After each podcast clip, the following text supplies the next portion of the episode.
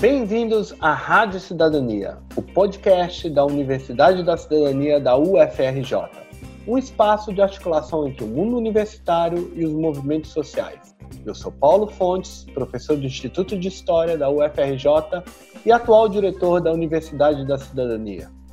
Hoje temos a honra de receber a médica sanitarista Lúcia Souto, pesquisadora da Fiocruz e atualmente presidente do SEBS, Centro Brasileiro de Estudos de Saúde. Lúcia Souto será entrevistada por Dulce Pandolfi, historiadora e membro da equipe da Universidade da Cidadania, e pelo médico infectologista Roberto Medronho, professor da UFRJ. Dulce, está contigo. Olá, Lúcia. Olá, Medronho. Aqui é Dulce Pandolfi. Muito obrigada pela participação de vocês na Rádio Cidadania. Eu vou começar fazendo uma pergunta para a Lúcia. A pandemia do Covid-19 acarretou uma gravíssima crise sanitária, política, econômica e social no país, atingindo sobretudo os mais pobres. Mais de 50 entidades, entre elas o SEBS, que é a entidade que você preside, vocês, todas essas entidades, elaboraram um documento apontando diretrizes para o enfrentamento da pandemia a médio e a curto prazo. A gente gostaria de saber, primeiro, quais as diretrizes principais desse documento e segundo, essas diretrizes de vocês impactaram o poder público? Primeiro, boa tarde, agradecer o convite, o grupo de entidades, a Sociedade Brasileira para o Progresso da Ciência, a CNBB, a Andifes. Na verdade, éramos nove inicialmente entidades da ciência e da saúde coletiva, o SEBS, a Brasco, a Rede Unida e a Sociedade Brasileira de Bioética. E nós organizamos essa marcha em defesa da vida que acabou ocorrendo no dia 9 de junho como parte de um processo de grande mobilização nacional diante dessa gravidade da ameaça à vida da população brasileira. Então, esse manifesto, resumidamente, ele tem seis eixos. O primeiro é exatamente reconhecendo que nós estamos é, diante de uma grave ameaça à vida da população brasileira e que era necessário a gente estar se mobilizando para enfrentar esse desafio gigantesco que o Brasil é, se vê diante dele nesse momento. O segundo eixo era a necessidade da gente ter um trabalho diante dessa pandemia, dessa crise econômica, social e política, nós temos uma ação na pandemia baseada nas ciências, nas evidências científicas. O terceiro eixo do manifesto é a defesa intransigente do Sistema Único de Saúde, que é, na verdade, um bem público da sociedade brasileira, fruto de uma luta de gerações de brasileiros, e além de ser um direito da cidadania, o Sistema Único de Saúde, ele também é uma política pública de enfrentamento de desigualdades muito grande, que aí já emenda com o quarto eixo do documento, que é a necessidade é muito urgente tá, essa desigualdade abissal que temos hoje no Brasil. E essa pandemia ela deixou desnudada essa desigualdade porque as vidas das periferias são muito mais atingidas do que as vidas da classe média por duas razões. Primeiro, porque a desigualdade é aterradora. Então, as pessoas não têm condições mínimas de fazer higiene, de ter água. Na verdade, essa questão da solidariedade, que é esse quarto eixo, nós colocamos que é importante a gente romper com essa lógica, e para romper, teríamos que estar rompendo agora, porque o Brasil que a gente pode estar construindo depois da pandemia, no pós-pandemia, vai ser fruto das conquistas que a gente puder estar organizando e pressionando para que ocorra nesse momento. Então, isso também chama a atenção para a matriz da escravidão que o Brasil ainda convive. Então, muitas pessoas, por exemplo, da classe média, podem praticar o isolamento, mas a esmagadora maioria da população não pode. Então, se você não tiver políticas de bem-estar social robustas, o governo agora já está pretendendo eh, reduzir para 300 reais essa renda básica, quando, na verdade, todos os estudos e todas as políticas que estão sendo desenvolvidas mundo afora estão com a tendência exatamente ao contrário, de perenizar a renda básica, a renda mínima, que em vários países está sendo uma renda bastante significativa para dar dignidade às pessoas para atravessar essa confluência de crises que a gente está vivendo. Outro eixo é a questão ambiental, essa pandemia e outros problemas que a gente está vivendo de saúde pública no mundo tem muita relação com a questão do meio ambiente. Então, a questão ambiental ela é fundamental. Para nós no Brasil, ela é crítica, porque há territórios indígenas sendo agredidos para garimpo, a questão da devastação da Amazônia. Então, é um eixo fundamental a questão ambiental. E outra diretriz é, importante desse documento é a questão da democracia, porque nós colocamos sem democracia não há vida, sem democracia não há saúde. Aliás, um lema nosso do movimento é, da reforma sanitária brasileira que constituiu o Sistema Único de Saúde. Agora eu te perguntei se teve algum impacto né, no poder público municipal, estadual, federal. Eu acho que o impacto foi muito, muito, muito mínimo, ou nenhum. Porque hoje o maior problema que nós temos é exatamente uma presidência da República que resolveu se confrontar com o vírus. Na verdade, desde o início criou um ambiente de que o vírus era um problema, era uma gripezinha, era isso e aquilo. O Ministério da Saúde, que nesse momento deveria estar liderando um plano de enfrentamento da pandemia no Brasil, ele está ocupado até militarmente, digamos assim, e os técnicos de carreira do Ministério foram afastados, então o Ministério não está exercendo a liderança necessária. Só para ter uma ideia, de um orçamento, desse orçamento de guerra previsto para a área da saúde, que era de 39 bilhões, mais de 67% desses recursos não foram nem empenhados. E a transferência para estados e municípios, ela está sendo absolutamente ridícula. Por exemplo, na cidade do Rio de Janeiro, que a gente tem muitos hospitais federais, é, o governo estimulou pessoas a entrarem dentro dos hospitais para ver se eles estavam realmente com pacientes que achavam que não tinham pacientes internados. Quando, na verdade, deveria estar fazendo isso, eles próprios, uma equipe do Ministério da Saúde, visitando os hospitais, que houve um levantamento detalhado do Sindicato dos Médicos do Rio de Janeiro, mostrando que todos os hospitais federais do Rio de Janeiro estão ociosos, foram demitidos há pouquíssimo tempo os profissionais que estavam em contratos temporários com o Ministério da Saúde. E, além disso, o anúncio de um concurso para novos profissionais não foi feito, então o impacto no que diz respeito ao governo federal, nenhum. Aos governos estaduais e municipais também é muito complicado, porque não há uma transparência, agora tem essa questão do ocultamento das informações que passaram para o final do dia, numa tentativa de achar que vai enfrentar o problema sem um debate democrático e transparente dessas informações. O SUS, né, Sistema de Saúde, ele foi criado na Constituição de 88 e, por ser gratuito e universal, representou um grande avanço numa área historicamente comprometida no Brasil, muito fragilizada. E nesses últimos anos, a gente assistiu a um esvaziamento do SUS e de outros programas, como Mais Médicos, por exemplo.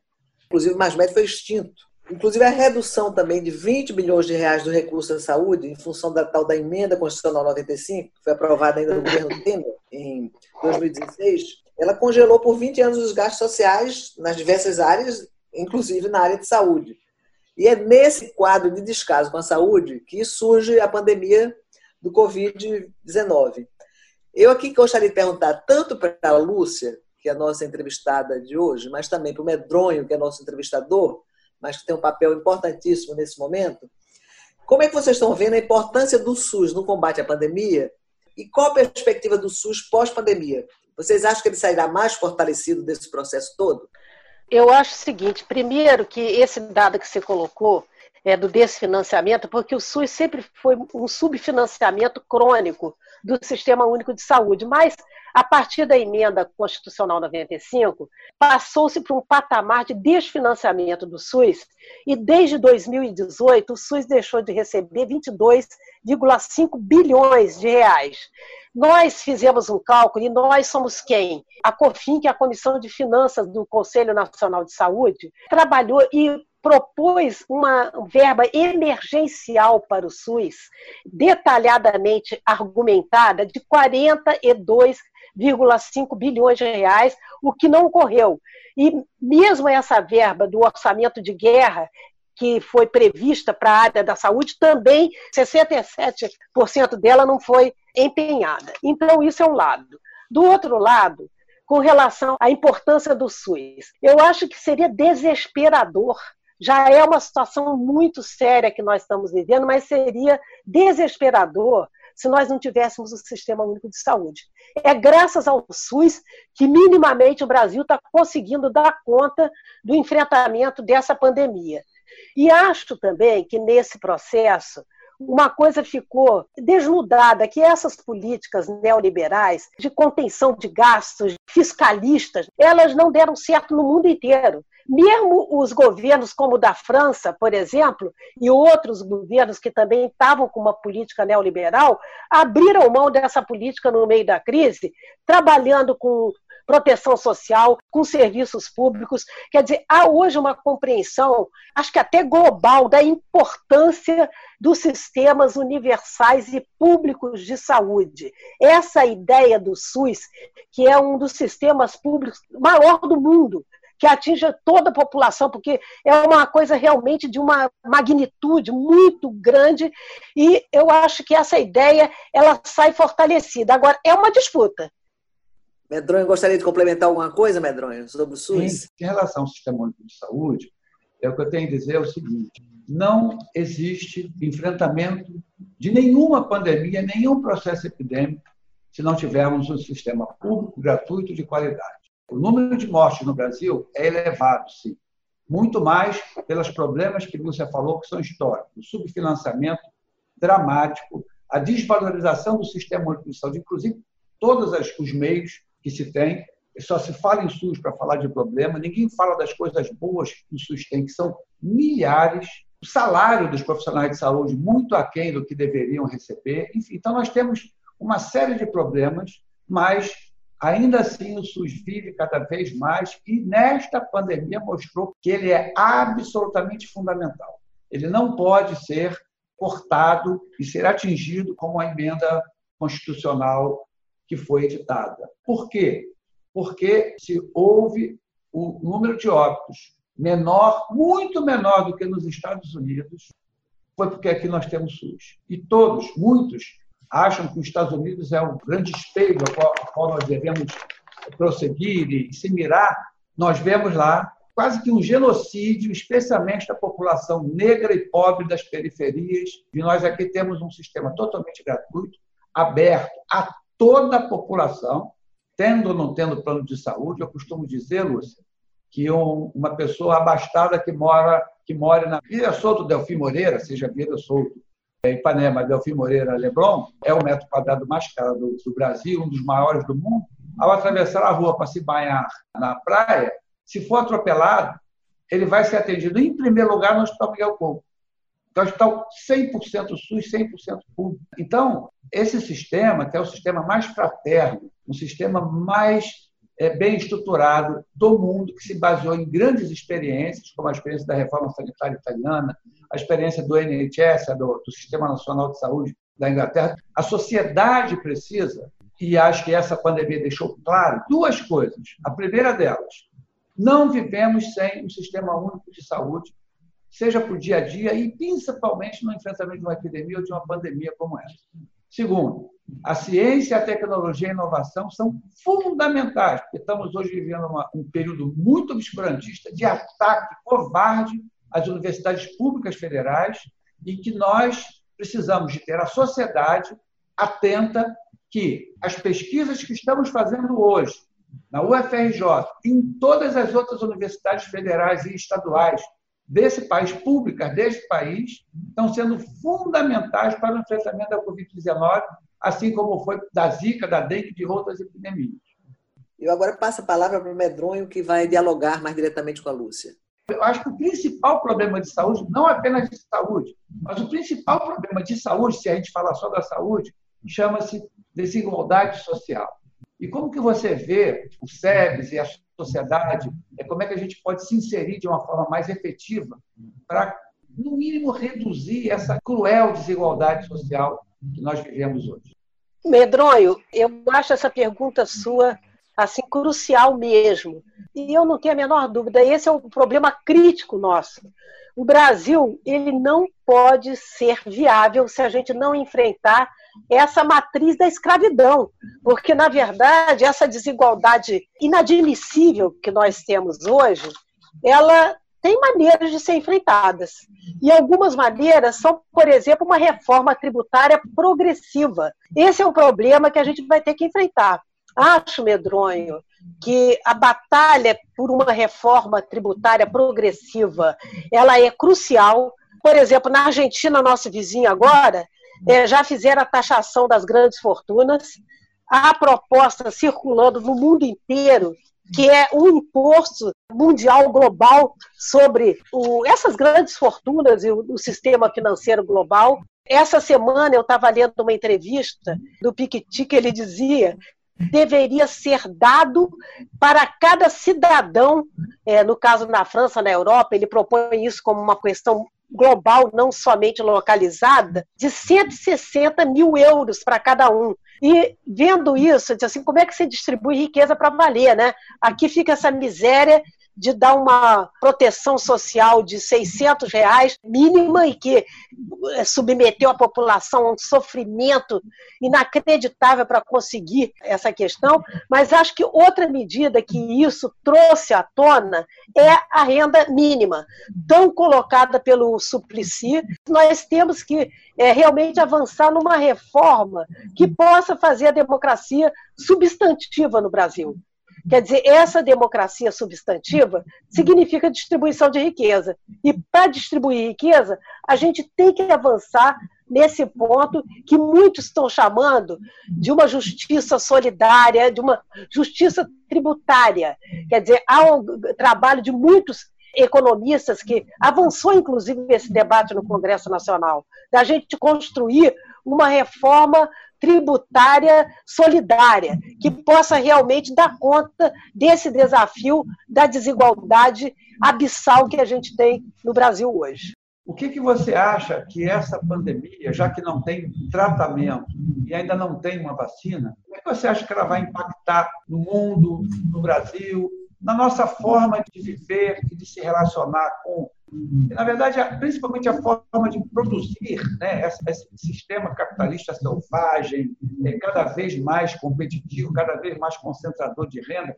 Você acha que esse impacto de bilhões de pessoas estando confinadas em um momento ou outro, você acha que isso pode vir a trazer alguma mudança positiva desse período pós-pandemia? Olha, Medronho, eu acho que sim. Essa reflexão que você traz, eu acho que ela está permeando muita gente no mundo inteiro agora. Primeiro, porque essa pandemia, como você muito bem chamou a atenção, ela expõe que esse projeto ultra neoliberal ele não tem solução para a população. E isso está muito evidente em todos os países do mundo. Quer dizer, então nós estamos sendo, de uma certa maneira, desafiados a, a encontrar outro caminho. Esse não é Estamos vendo agora, recentemente, por exemplo, nos Estados Unidos, que você muito bem colocou essa tragédia de não ter um sistema público, mas saúde ser tratada como um negócio que faz com que as pessoas eh, vão à bancarrota, porque há estudos e estudos nos Estados Unidos mostrando a bancarrota individual de pessoas que vão à falência porque não conseguem ter a sua saúde assegurada, né? Então, essas coisas todas vão se somando e a ponto de eclodir uma situação que está realmente viralizando no mundo inteiro, que é essa insurgência nos Estados Unidos, que é quase que essa coisa, fazendo uma analogia com o coronavírus, da dificuldade da respiração, que é uma das manifestações da doença, aquela coisa com George Floyd, eu quero respirar, essa situação ela está tomando conta do mundo inteiro. As pessoas não estão mais suportando esse tipo de desigualdade, esse tipo de perseguição, esse tipo de, de que todas as vidas não importam, essa coisa das vidas pretas importam, é, esse movimento que ganhou o mundo inteiro nesse momento e que também traz à tona o seguinte: como é que nós vamos construir uma sociedade solidária? Quer dizer, que projeto de sociedade é esse que possa estar levando em conta direitos universais, que possa estar levando em conta organizar um projeto de desenvolvimento global que leve em consideração o meio ambiente, a distribuição da riqueza, que leve em consideração os direitos sociais, que esse tipo de projeto ele é absolutamente viável. Basta é, a gente estar tá se confrontando com uma realidade que está mostrando de uma maneira muito clara que não há saída individual. Quer dizer, ou bem nós conseguimos construir uma saída que todos têm condições de terem dignidade, cidadania, bem-estar social, nós não vamos ter saída. Por exemplo, aqui mesmo a gente vê o tempo inteiro uma discussão que foi muito levada na área da saúde, que a saúde, além de ser um bem público universal, ela também é um importante eixo de desenvolvimento, que ela emprega milhares de pessoas. Você pode ter soberania e segurança sanitária com uma indústria do complexo econômico industrial da saúde. Quer dizer, são uma série de medidas que podem estar sendo tomadas e acho que muita gente está pensando sim, Medronho, nesse momento. Como é que a gente pode ter uma coisa mais fraterna? Como é que a gente pode ter uma relação mais respeitosa, com menos preconceito e que realmente a, a, riqueza que todo mundo produz possa ser dividida. Quer dizer, então, políticas de bem-estar social universais, elas são chave para a gente ter um outro momento da humanidade pós essa pandemia e para a gente realmente dar uma, um ponto de mutação, uma mudada é, desse projeto da barbárie que a gente está em muitos momentos se defrontando com ele. Obrigado, Paulo, Medronho, Dulce. Obrigada a vocês, foi muito bom, viu, Lúcia e Medronho, excelente. Esse foi a Rádio Cidadania, um podcast de diálogo entre a universidade e os movimentos sociais. Até breve com um novo episódio e acompanhe a Universidade da Cidadania nas redes sociais.